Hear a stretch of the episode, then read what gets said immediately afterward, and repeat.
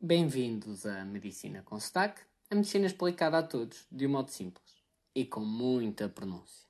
E hoje vamos alegremente falar sobre chorar. Para começar, uma curiosidade: a espécie humana é a única que chora por emoção. Portanto, os animais choram, também alguns, mas é com o intuito, sobretudo, de lavar a zona do, dos olhos. Agora, chorar no sentido de deitar lágrimas por questões emocionais, apenas a espécie humana. Várias teorias se desenvolveram para explicar isto, desde algumas bastante ridículas, como em 1960, e, e, também é importante isto para perceberem que em, sei lá, 50, 60 anos, o que era ridículo passa a ser. Uh, ou seja, o que na altura era aceito agora é ridículo, e portanto faz-nos pensar também o que é que daqui a 60 anos será totalmente ridículo, e que nós hoje achamos que não é.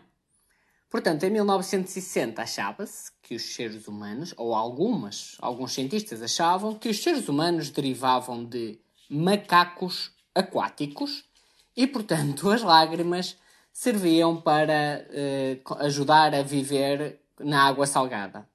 Eu vou-vos dizer sinceramente, eu nem investiguei muito mais sobre esta teoria de tão ridícula que é.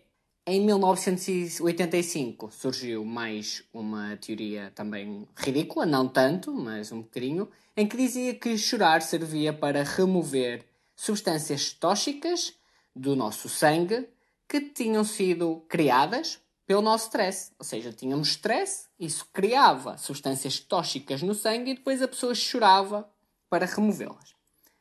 Atualmente, portanto já se passaram 37, 38 anos, quais são as teorias mais aceitas?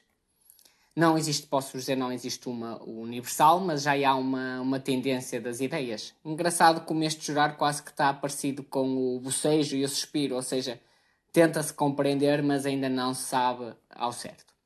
Portanto, o que é aceito hoje em dia é que o choro é leva a uma, uma ligação entre os seres humanos, uma conexão, sobretudo uma conexão a nível social.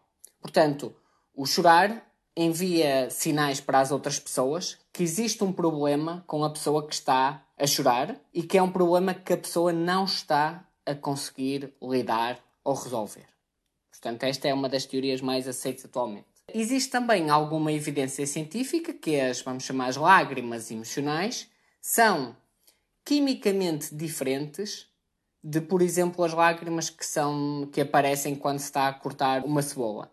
O que ajuda em parte a explicar que estas, vamos chamar assim, a diferença das lágrimas emocionais pode haver realmente uma. Um, pode ter em si algum modo de fazer uma comunicação com outros seres humanos a nível de ligações emocionais e sociais. Portanto, apesar de serem ambas lágrimas, quimicamente são diferentes.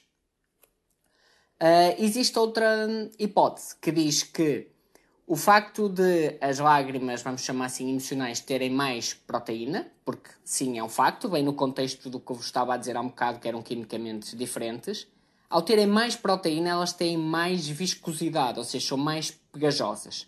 E então ligam-se à pele com mais força e descem mais devagar. Ou seja, e isto permite que elas sejam vistas mais tempo por outras pessoas. Pronto. Portanto, estamos aqui, como já viram, no mundo das teorias, mas partimos do princípio que são diferentes as lágrimas emocionais das lágrimas não emocionais e que, ao terem mais conteúdo de proteínas, são mais viscosas, agarram-se mais à nossa pele e assim permitem que os outros nos vejam durante mais tempo e assim consigamos criar este, esta sinalização social quase como um, um pedido de ajuda.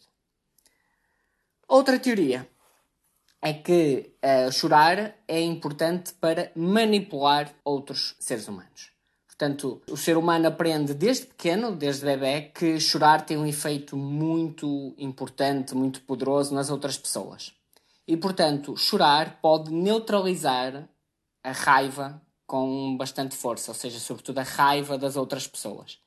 E por isso, dizem estes cientistas, é que o chorar tem um papel tão importante, por exemplo, em alturas de discussões, por exemplo, entre discussões entre amigos ou entre casais, e que, sobretudo, que quem chora também pode ser uma pessoa que se sinta culpado e está, de certo modo, a procurar ser desculpado. Portanto, esta teoria baseia-se mais em que chorar é sinalizar à outra pessoa para neutralizar a sua raiva.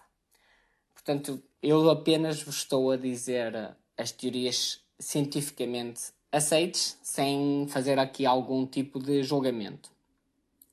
Agora, uma coisa interessante, um plot twist aqui interessante, que os cientistas só recentemente começaram a pensar é porquê que há pessoas que nunca choram? E acha-se que é, são pessoas que têm falta de conexão social. Ou seja, são pessoas que são, por norma, com sentimentos mais negativos e agressivos, e, e, e isto de certo modo porque não há, vamos chamar assim, um bonding social, uma conexão, e estas pessoas não desenvolveram essa, vamos chamar assim, capacidade durante as fases de desenvolvimento da infância e acabaram por nunca chorar. Como percebem, é, ainda são tudo teorias muito vagas e muito mal explicadas. Agora vamos ao nosso mito, que eu acho que em todos os episódios temos tido mitos. O mito é que chorar tem efeitos positivos na saúde.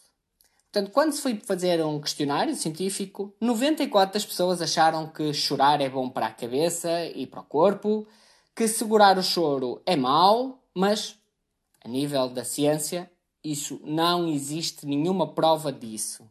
Portanto, até prova em contrário é um mito. Portanto, chorar não faz bem para a cabeça nem para o corpo.